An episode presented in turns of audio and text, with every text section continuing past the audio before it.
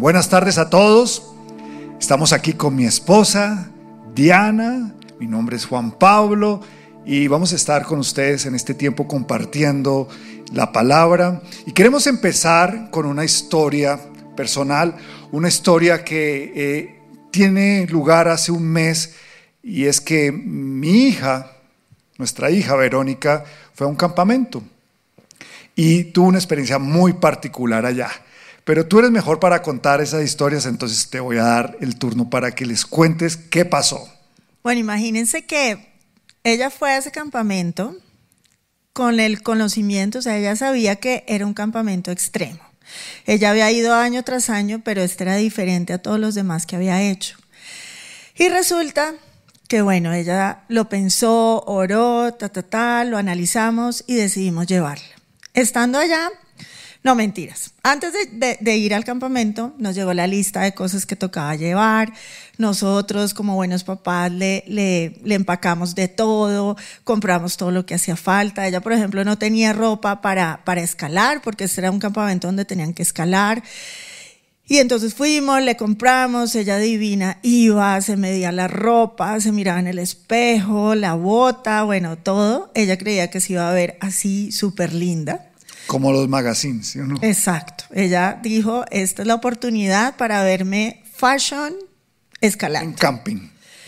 Y bueno, la listamos toda, la maleta, ella fue súper responsable, empacó todo y llegó el día de dejarla. Llegamos allá, la dejamos en ese lugar sabiendo que no íbamos a saber nada de ella por 15 días. Y bueno, Llegó del campamento y empezó a contarnos su historia. Fue una historia un poquito de terror. No fue una historia que dijimos, ay, ¿cómo te fue? No, espectacular, el cielo. Como salía antes, que salía absolutamente feliz. En este salió feliz, pero diferente. Entonces dijo, no, tengo que contarles muchas cosas de las vivencias de este, de este campamento. Sencillamente a ella lo que hicieron fue que la llevaron al extremo. O sea, ella tuvo que vivir cosas que en nuestra casa ni nunca en la vida había vivido, como por ejemplo tenía que cargar, bueno, de la maleta gigante que llevaba. El día siguiente a llegar le, dijeron, no, usted no puede llevar todo eso, usted solo tiene que llevar lo que le quepa en este morral. Y en ese morral, además de sus cosas personales, tenía que meter una olla donde iba a calentar su comida, que era una comida deshidratada como la que comen los, los astronautas. y tenía que llevar em, pues las cosas que iba a usar allá y además de eso le dieron una palita. La famosa palita. Una palita. les contamos para qué fue la palita. Y esa maleta tenía que cargarla de día y de noche. O sea, era ella la que tenía que cargar eso en su espalda. Y todo lo que le habíamos comprado se quedó. Se perdió la platica. Entonces, empezó, empezó día a día, ella subía las montañas, caminaba, todos los días cambiaban el sitio de, acampar, entonces ella estaba en un lugar, pero al siguiente día cambiaban, llovió mucho, o sea, el clima no fue un aspecto favorable para ella, tenían que desarmar carpa, armar carpa. Y la palita, la palita era para cavar el bosque, hacer sus necesidades, y taparlas. O sea, esto era para su mente una cosa, un reto. ¿Qué pasó con nuestra princesa? Ah, ya se acabó. Se acabó. El reinado. se le acabó el reinado a la princesa.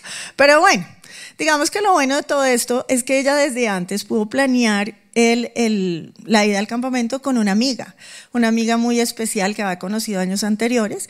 Y esa amiga, con ellas chateaban, hacían todo, planeando cómo se iban a vestir, qué se iban a poner, qué iban a llevar. Entonces también eso la tenía emocionada.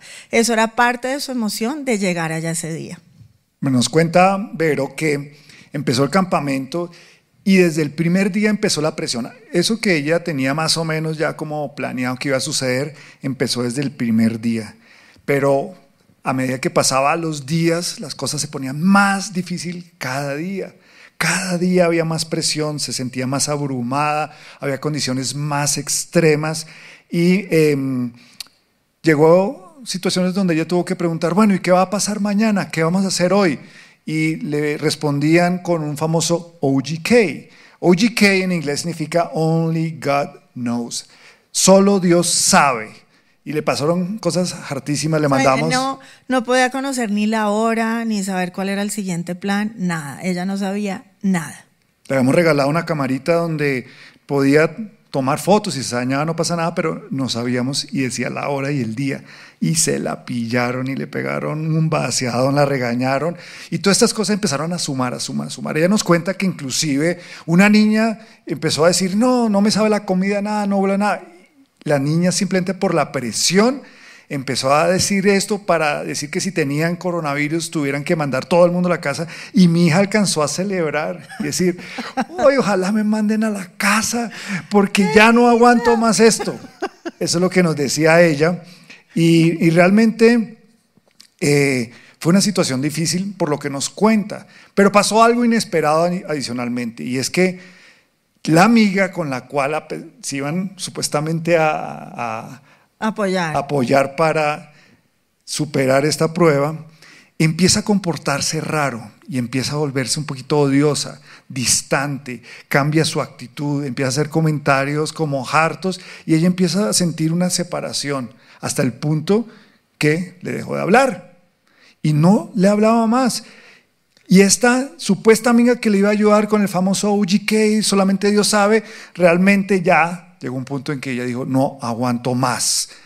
Adicionalmente a esto, en una prueba en el agua, eh, se puso a hacer eh, pruebas de resistencia. Pues la prueba era porque le iban a dejar bañar, porque tampoco se podía bañar. ¿Pero cuál era la prueba? La prueba era... Al de bañarse, la hicieron meter en un lago helado de agua y simplemente... Era el que más resistiera. El que más resistiera y le dio hipotermia.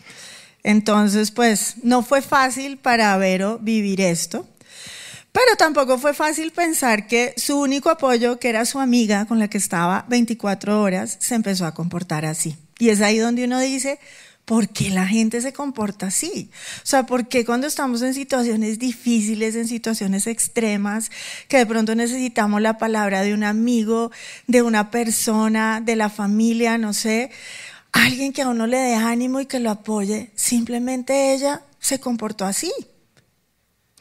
Y eso es eh, lo que nos hizo inspirar esta prédica que hemos titulado ¿Cómo tratar con personas desagradables? Y la respuesta a esta pregunta eh, es básicamente que vamos a encontrarnos con personas desagradables todo el tiempo no estamos preparados para el comportamiento de una persona que simplemente se, se, comporta de esa manera sin explicación alguna.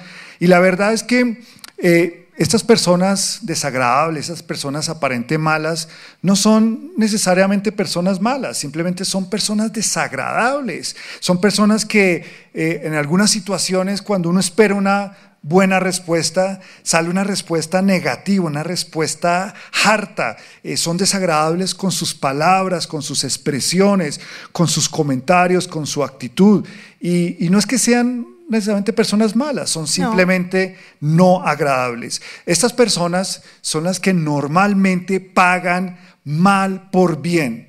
Las amamos, las queremos, estamos ahí para ellas, pero simplemente se portan de manera desagradable. Yo creo que todos conocemos personas así, nos hemos enfrentado a situaciones así, hay amigos, personas en la iglesia que simplemente no son agradables. Y el problema con esta persona es que nosotros no estamos preparados para reaccionar frente a ellas. Simplemente cuando llegan, eh, simplemente nos desestabilizan, nos hacen perder el equilibrio, nos desbalancean y no sabemos reaccionar. Y de manera natural tratamos es de compensar.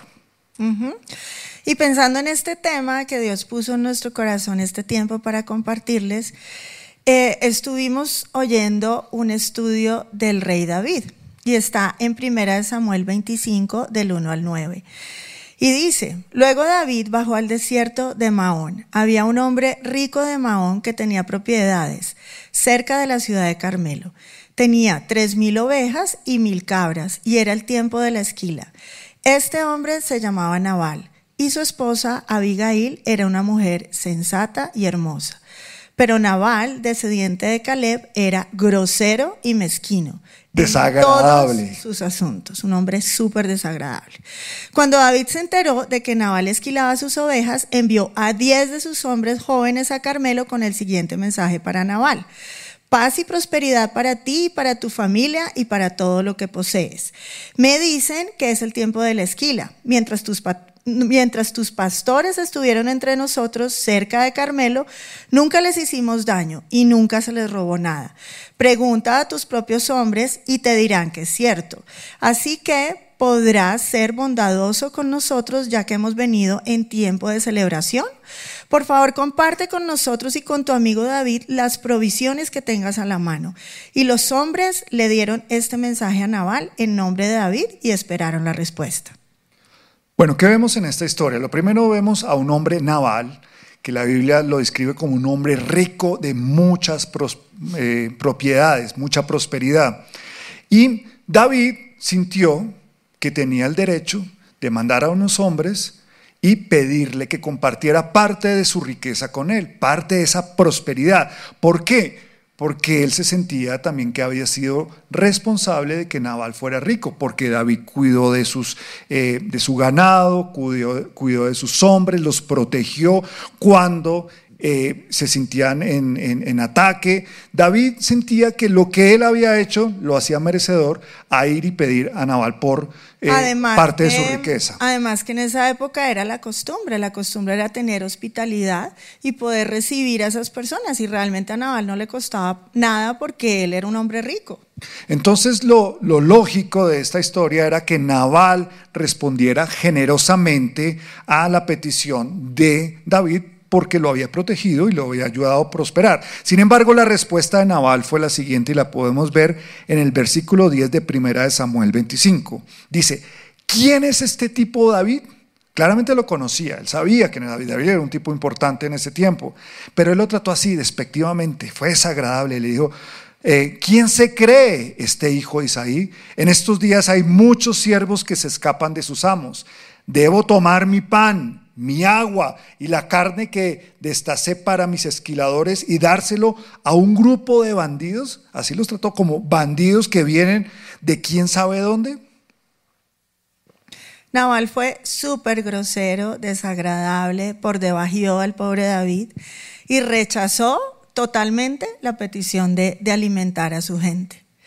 Y nosotros pensábamos, así como David, nosotros enfrentamos a este tipo de personas desagradables y eso, como decía Juan Pablo, nos desequilibra, o sea, nos desbalancea y nuestra tendencia es como, vamos a equilibrarnos otra vez. Y generalmente la forma de equilibrarnos es, pues, salir a hacer lo mismo. O sea, si él me responde así, yo le respondo igual, ¿verdad?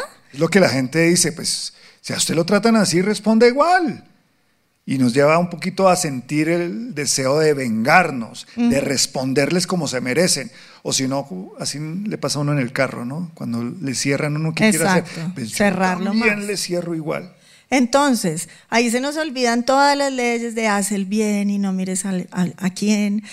Eh, si te pegan en una mejilla, pon la otra, o no hagas a los demás lo que no quieres que te hagan a ti. O sea, totalmente olvidado. Simplemente nuestro deseo es venganza. ¿Te acuerdas cuando estábamos en el almacén y, y una persona nos trató así de feo?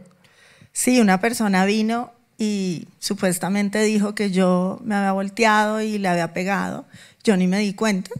Y se vino furiosa y nos dijo, usted tiene que pedirme perdón. Yo le dije, ¿pero qué hice? Juan Pablo le decía, bueno, perdón, no usted, ella. Y yo, o sea, a uno le dan ganas de matarla. Pero bueno, pues ahí sí simplemente... Hay que ser polite. Sí, por evitar problemas le dije, bueno, perdón, pero no es fácil. No Después es fácil pensábamos, que uno lo, lo, ataquen de esa manera. Pensábamos, debimos haberle respondido diferente, ¿no? sí, sin vergüenza, desagradable, cómo nos trató. pero bueno, Podemos ver que la redacción de David fue una reacción como tal vez todos pensamos, como debió haber sido. Miremos en 1 Samuel 25:13. Dice, tomen sus espadas. ¿Cierto? Nosotros debemos haber llevado una espada, una navaja, alguna cosa. y David, mientras tanto, se ceñía la suya. Enseguida David salió con 400 hombres, mientras 200 hombres se quedaron cuidando sus pertenencias. Y más adelante, en 1 Samuel 25, 21 al 22, dice, en ese momento David decía, de nada nos sirvió ayudar a este tipo, de nada nos sirvió ser nice, de nada nos sirvió ser agradables. Protegimos sus rebaños en el desierto y ninguna de sus posesiones se perdió o fue robada pero Él me devolvió mal por bien. Por bien. Que Dios castigue y me mate si tan solo un hombre de su casa queda con vida mañana por la mañana. Nosotros debimos haber cogido 400 personas alrededor nuestro y irnos en contra de esa señora. Pero la Biblia es muy sabia. Fíjese que muestra a un David humano, un David que reaccionó de forma natural. David le dio rabia también con Nabal y, quiso vengarse de él. Pues David, pues Nabal le había pagado mal por el bien que había hecho David. Sí, y eso, o sea, David actuó de una manera predecible, de la manera que el mundo nos dice que actuemos. Si todo el mundo dice, pues responda. Claro, responda. No se deje. Y aunque David era el hombre que agradaba el corazón de Dios, y David fue poeta, matador de gigantes, fue rey, fue el antepasado de Jesús. Fue uno de los hombres más grandes del Antiguo Testamento. Pero también la Biblia no esconde que él era un hombre pecador, o sea, él era adúltero, él había dicho mentiras, él, él había pecado. Fue infiel. Entonces, esa primera lista habla de las cualidades y es la que todos quisiéramos tener. Y la segunda habla del humano como él era. Y eso es lo que nosotros tal vez nos podemos identificar con muchas cosas de las que, él tiene. Pero escarbando un poquito en la vida de David, nos pusimos a, a mirar qué pasaba con él. Y realmente vemos que él también tenía un corazón herido, porque piensen algo, cuando Samuel fue a buscar donde Isaí, el papá de David, a sus hijos, el papá dijo, no, es que yo solo tengo siete hijos, ignorando totalmente a David. O sea, ah, él le dice, no, usted tiene otro hijo. Ah, el pastorcito, el que cuida las ovejas. Ah, sí, sí, sí. Sí, es que a ese es el que quiero. El papá lo ignoraba. Eso tiene que ser muy doloroso. Sí, nunca fue tomado. Además, sus hermanos, sus hermanos también, como ellos sí se creían dignos y creían que ellos sí tenían todas las capacidades para ser escogidos, no lo fueron. Entonces también le hacían la vida imposible al pobre David y cada vez que él venía lo insultaban, lo regañaban. Hasta Goliat se refirió a él cuando él vino a enfrentarlo en la batalla. Goliat se refirió a él como poca cosa. O sea, dijo, ¿usted? O sea, ¿usted me va a enfrentar a mí? Entonces lo tuvo en poco, la Biblia dice, porque era muchacho, era muy joven y de hermoso parecer. Y no olvidemos que David también fue perseguido por siete años y, odiado por Saúl. O sea, la forma que Saúl había tratado a David eh, también fue la forma en que David trató de reaccionar con Nabal, porque él quería pagar, ahora porque él le había pagado mal por bien. Además de estas humillaciones que soportó, eh, recordemos que la Biblia también nos muestra a un David con un carácter muy fuerte y él no se iba a dejar humillar. Eh, por naturaleza, el estudio bíblico nos muestra que David era un hombre diferente un poco al, al, hombre que dice que tiene el corazón conforme al corazón de Dios, que tiene el corazón conforme al corazón de Dios, y era un hombre violento. Era un hombre de guerra, era un hombre sangriento. En 1 Samuel 27, 9 nos habla del el carácter de David. Y dice, David no dejaba ni a una sola persona con vida en los pueblos que atacaba. Imagínense eso. No dejaba ni siquiera personas para que contaran qué pasó. Era tan violento que mataba a todos. Tomaba todas las ovejas, las cabras, el ganado, los burros, los camellos y la ropa antes de volver a casa. David era un hombre violento. Y a pesar de esto, David es recordado por ese corazón conforme al corazón de Dios. Porque se arrepentía de verdad. Entonces, ¿cuál es la situación de David? David es tratado mal por Naval cuando él le quiso hacer el bien. Le pagó mal por bien. Pero todo ese pasado de David, todo ese dolor, todas esas malas experiencias que había tenido que vivir él, fueron las que salieron a relucir en ese momento y él quiso pagar mal por mal. Y de esa manera empezamos a ver lo que decíamos ahora, una respuesta predictiva. Eso es lo que quisiéramos hacer todos. Pero realmente por su, por su carácter violento, lo que vamos a ver es que si David reaccionara así, es un problema de un conflicto que empieza a escalar y escalar y escalar y nunca va a parar hasta que llegue a proporciones inimaginables. Y volviendo a la historia de Vero en su campamento, pues lo que pudimos entender acerca de su amiga es que resulta que ella fue una niña que fue abandonada por su mamá en un país diferente al que ella vive hoy, o sea, ella es de diferente raza que sus papás. Y la mamá la abandonó simplemente. Y estos papás la tomaron, fueron y la buscaron, la abrazaron, la adoptaron y la convirtieron su hija. Ella se convirtió en la hija de ellos, pero resulta que ella tiene un dolor muy grande en su corazón porque ella no logra interiorizar esa palabra de papá y mamá, o sea, esa palabra de que ella fue adoptada, de que ellos la aman. Entonces no logra sentir el amor incondicional de ellos, no logra sentir que ella es parte de esa familia y por eso ella se comporta así, porque lo único que ella manifiesta es, ¿por qué mi mamá me abandonó? ¿Por qué fui tan mala? ¿Qué es lo que yo tengo de malo para que me abandonen? Y esa era la herida de ella en ese momento. Esto nos contaba eh, Vero que llevaba a esta niña a tomar inclusive pastillas para la depresión. Y eso nos hizo pensar un poco, bueno, pero ¿por qué esas personas eh, actúan así? ¿Por qué eh, no se sienten completas en esta nueva familia? y es algo como que nos hizo pensar por qué las personas adoptadas, pensemos un, poco en el concepto de adopción de hijos, siempre tienen la tendencia a escarbar su pasado, a escarbar atrás, tratar de tener esa tendencia de ir a buscar a sus padres biológicos, a cómo era su pasado. Hay una tendencia natural, no estamos diciendo que sea mala, pero lo que vemos es que las personas adoptadas por tradición se quedan en ese pasado. Y pensábamos nosotros que tal vez eh, eh, ese abandono le impedía ver el amor de los padres que la adoptaron. Y eh, podemos también hacer un análisis comparándonos con todos nosotros, y es que todos nosotros somos adoptados. La Biblia habla que nosotros fuimos adoptados por Dios y de alguna manera no estamos pudiendo disfrutar de todos esos beneficios, de todos esos regalos, de todo eso que está por delante de nosotros.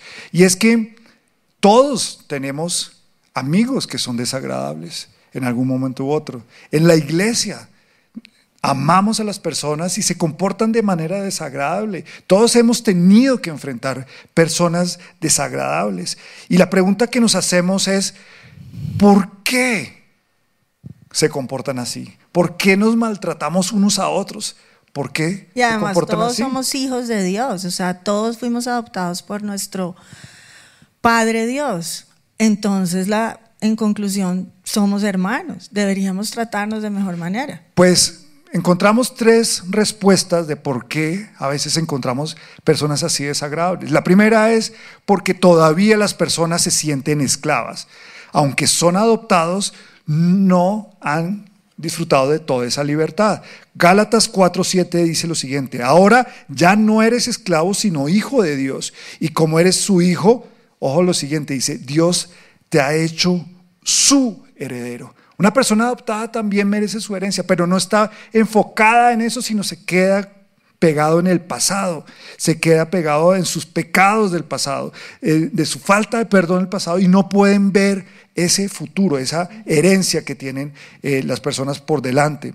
Ellos creen que porque son adoptados son personas de segunda categoría, porque de alguna manera la mente y, y la sociedad nos muestra que si eres adoptado no eres legítimo.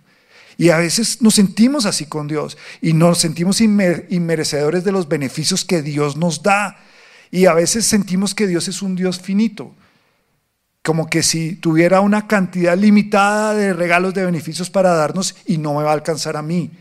Entonces sentimos que, que, Dios no tiene tanto amor para nosotros, que no nos puede bendecir tanto como que quisiéramos. Y nos y las personas así se sienten esclavas. Romanos 8:15 dice, ustedes no han recibido un espíritu que los esclavice al miedo, en cambio recibieron el espíritu de Dios cuando Él los adoptó por sus propios, como sus propios hijos y lo llaman Abba Padre. Abba Padre, y eso lo hemos estudiado mucho, habla de un amor cercano, habla de un amor íntimo, de un amor personal, único. Pero el plan del enemigo porque aquí entra el cuadro del enemigo, es simplemente llenarnos la cabeza diciendo, somos adoptados, ustedes no son suficientes, ustedes no pueden tener todo eso que Dios tiene para usted y nos mantiene con esa mentalidad de esclavitud. Y otras dos cosas, además de sentirnos esclavos, son las heridas del pasado, heridas así como vimos las de David, que no son sanadas y salen a relucir en momentos de, de conflicto. Y también el pecado que muchas veces nos condena, que por sentirnos pecadores nos sentimos que no somos dignos de acercarnos a nuestro papá, a nuestro Dios, que nos hace inmerecedores de su gracia. Romanos 8.1 dice, por lo tanto, ya no hay condenación para los que pertenecen a Cristo Jesús. Es el enemigo el que nos condena, el que nos quiere meter esa idea de que nosotros somos menos, que no somos merecedores del amor de nuestro papá Dios y, y nos quiere convencer de eso, de tener esa condenación permanente. Ahora, ya describimos personas desagradables. ¿Por qué son desagradables y tal vez que hay ahí? Ahora, recordemos que personas desagradables siempre van a existir. Están las que son están en el mundo y sabemos que van a ser desagradables porque no tienen el amor de Dios, no conocen la reconciliación, no conocen el perdón y siempre van a haber personas desagradables. Pero también hay personas desagradables en la iglesia y personas que tal vez no han pasado por estos y personas procesos. que amamos que son desagradables. Exactamente. Entonces la pregunta, y para llegar al punto de nuestra prédica, ¿cómo debemos tratar las personas desagradables. Pues tenemos tres formas de tratar a estas personas desagradables. Y estamos hablando de personas, especialmente de la iglesia, pero sirve también para personas desagradables allá afuera que no son parte de la familia. La primera que podemos hacer es ignorarlas o simplemente tolerarlas. ¿Tú crees que está bien eso? No, no, porque cuando uno las ignora simplemente echa tierrita como la palita de Vero y ya, y ahí queda, pero uno vive con un dolor permanente, uno vive con una amargura en su corazón y eso pues... Es como odiar en silencio, ¿sí o no? Como nuestra amiga del... Exacto. ¿Qué, vamos a hacer ahí? Bueno, ahorita miramos. Entonces lo primero, usted lo puede hacer, pero creemos que es doloroso. Lo segundo es pagar con la misma moneda. Pues David nos lo enseñó, ¿sí o no? Pagar eh, con el dolor que nos produce y el mundo nos enseña a ser predecibles. Simplemente hacer lo que hizo David, coger sus espadas y salir y armar una guerra porque somos guerreros de Dios y sabemos combatirse o no. Pero hay una tercera... Mal por mal. Pero creemos que hay una tercera manera y una manera que nos enseña a Dios para responder. ¿Cuál es esa tercera manera? La tercera manera es cómo se resuelve toda esta situación de David y Naval. Y es gracias a su esposa Abigail. Un aplauso para las esposas que somos tan lindas y sabias. Ustedes, Abigail Landines. Pero entonces, ¿qué pasó? La Biblia dice que Abigail era una mujer, o sea, Abigail era la esposa de Nabal. Ella era una mujer sabia e inteligente. Dice también que era una mujer sensata.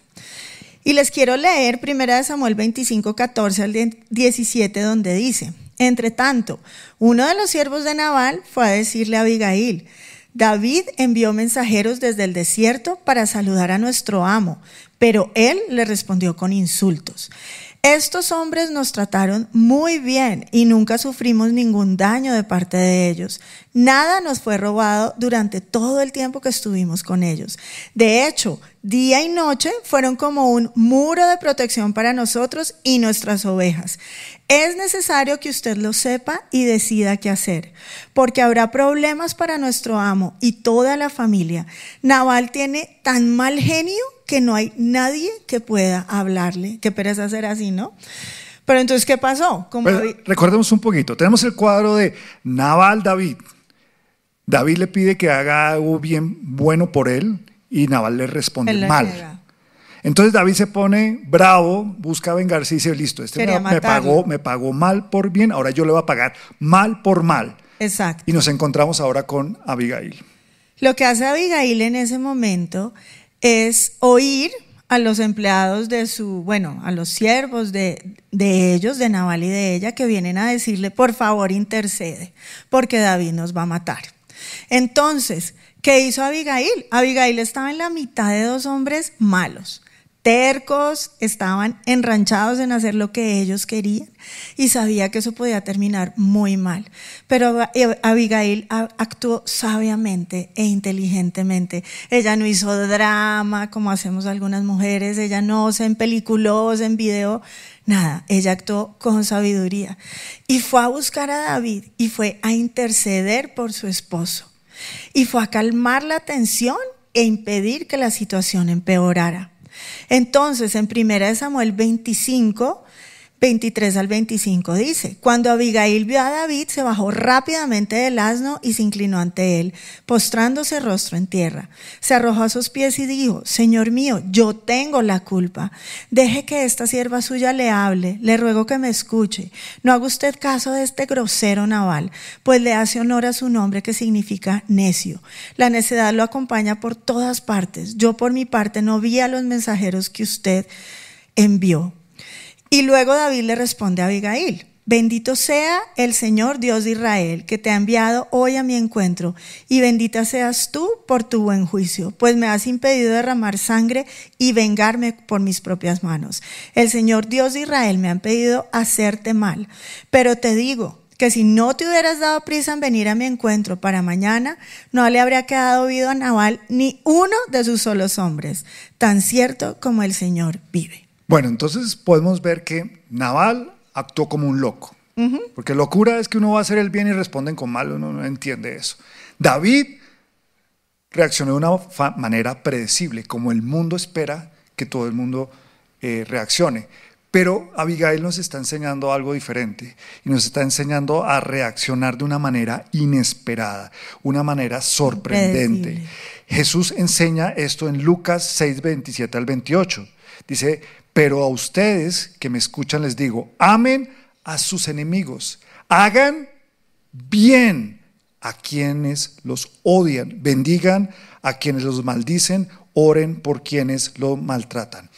Esta tercera opción es una tercera opción que Dios nos muestra y es actuar de una manera completamente diferente a lo que el mundo espera. Pero Dios nos está dando esta opción no simplemente por recibir, porque la gente dice, pero es que, ¿cómo así que nos enseñan que tenemos que aguantar y aguantar? ¿Y dónde está la justicia? Pero realmente esta tercera opción que nos enseña Dios y nos enseña Jesús es una opción que busca proteger nuestro corazón y es una opción de pagar el bien por mal. Aquí Dios nos está diciendo, y en Lucas 6, 32 al 33 vemos que dice, ¿qué mérito tienen ustedes al amar a quienes los aman?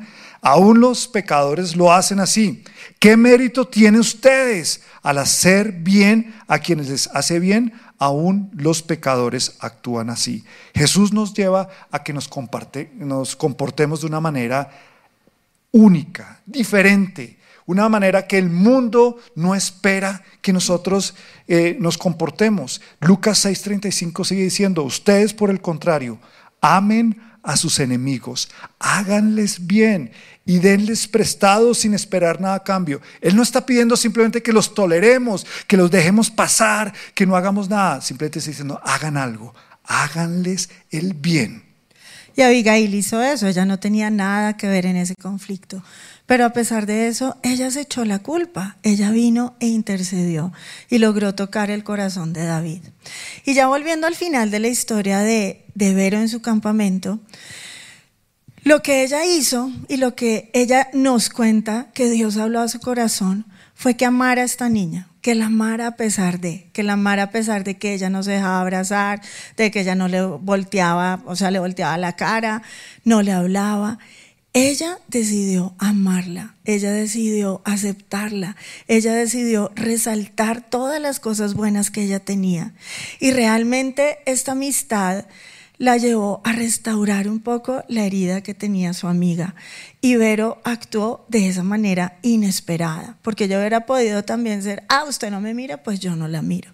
Y miren al final la respuesta que la amiga le manda a Verónica y le dice, en una carta, ¿no? En una, carta. y dice, querida Vero, hola, te quiero mucho, eres muy dulce y consoladora para mí.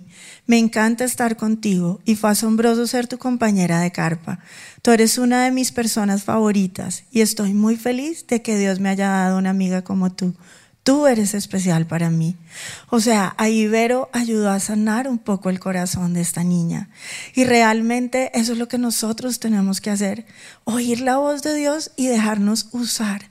Porque a pesar de que sea injusto, nosotros podemos amar porque tenemos a Jesús y no alejar. Porque cuando pagamos así, cuando pagamos como iba a pagar eh, David. Nosotros simplemente alejamos a las personas de nuestra vida. Y lo que nosotros tenemos es que acercarlas y amarlas y dejar una huella en ellas. Y creo que Vero logró dejar una huella en la, en la, en la vida de su amiga. Y adicionalmente protegió su corazón, como dice, como dice la Biblia. Ahora, queremos contarles cómo termina la historia de Naval, David y Abigail. Esto sí es vil chisme, ¿sí o no? Y dice, 1 Samuel 25, 38, unos 10 días después, ¿qué crees? El Señor hirió a Naval y se murió. Le dio un derrame cerebral. Wow. 1 Samuel 25, 42, sin perder tiempo, Abigail, muy inteligente ella. Se dispuso a partir, se montó en un asno y acompañada de cinco criadas se fue con los mensajeros de David. ¿Y después qué? Se casó con David. Así termina la historia. Pero lo bueno fue que se fue con cinco criadas. Yo creo que ahí está la sabiduría. bueno. Ya no se usa. Es tiempo de que cierren sus ojos, queremos orar por ustedes. Queremos que realmente esta palabra sirva para poder nosotros sacar el corazón que Jesús nos ha puesto, que Jesús nos ha transformado. Nosotros creemos que, que la palabra de Dios es sabia, que la palabra de Dios es poderosa. Y esa tercera opción, esta, la, forma que actúa Abigail, eh, nos enseña realmente el corazón de Jesús. Y es algo que, que, queremos impartir a ustedes. No necesariamente queremos buscar la forma de cambiar a estas personas que se comportan de manera no agradable. Lo que queremos hacer es cuidar nuestro corazón y hacer lo que Jesús hizo, lo que Jesús nos enseñó y lo que nos lleva a hacer, porque es un mandato. No podemos quedarnos quietos, tenemos que hacer algo por ellos, tenemos que cambiar nuestro entorno, tenemos que cambiar nuestra familia, nuestra iglesia. Y la forma de hacerlo es hacer algo por ellos. Y además tenemos que empezar a vernos como esos hijos de Dios. Su palabra es clara, Él nos adoptó, pero Él nos adoptó para que nosotros tuviéramos su herencia, para que nosotros tengamos su ADN, para que nosotros podamos actuar como Él y podamos ser luz siempre. Entonces, eso es lo que nosotros tenemos que creer, que somos sus hijos amados. Señor, te damos gracias porque hoy todos nosotros nos hemos enfrentado a navales en nuestra vida. Están ahí. Nosotros siempre esperamos lo mejor de las personas, pero a veces ellos vienen y nos agreden y nos desbalancean, nos sacan de quicio, nos, nos incomodan, Dios. Pero hoy queremos saber que nosotros tenemos la salida. Tú nos proviste con sabiduría en tu palabra que nos lleva a comportarnos de una manera impredecible, Señor. No queremos ser como el mundo espera que nosotros seamos. Tenemos que crear una marca, Señor. Te pedimos por aquellos que tal vez sienten que son navales, que son hijos de Dios, pero todavía hay un corazón de adoptado de segunda categoría y, todavía hay cosas que necesitan sanar y no conocen que su actitud es una actitud desagradable, es una actitud que, que llega a pagar mal por bien. Hoy queremos, Señor, que estas personas se sientan abrazadas por ti, que se sientan que quieren salir de ese lugar de dolor, de frustración, de odio, Señor. Hoy te pido que tú hagas algo en, ellos en este mismo instante, que se levante la urgencia de buscar a alguien para que los ayude y decir, sí, yo soy así, pero no quiero ser más así. Yo quiero recibir el cuadro completo de las bendiciones que Dios ha heredado para mí. Yo no quiero sentirme un adoptado que está todavía amarrado a mi pasado, al pecado, a la condenación, a la pobreza. Hoy Dios te pido que cambies nuestra mente, cambia la mente de, estos navales, de estas personas que posiblemente tienen mucho, pero les hace falta todavía. Señor, cuida también las personas que han sido agredidas por, por personas desagradables. Te pido, Señor, que podamos tener esta palabra fresca para que cuando ellos lleguen a afectarnos, no nos comportemos como el mundo espera que nos comportamos. Te pido, Señor, que podamos recordar tus dulces palabras, Señor, de amar a nuestros enemigos, hacer algo bueno por ellos, a pagar bien por mal. Señor, esto no se trata de injusticia, se trata de levantar el nombre tuyo y hacer tu nombre un nombre grande, hacer algo inesperado. El mundo no espera que le paguen bien por mal, pero tú nos has enseñado y nos estás enseñando en esto, Señor. Atesora esta palabra en nuestro corazón, Señor, en el nombre de Cristo Jesús,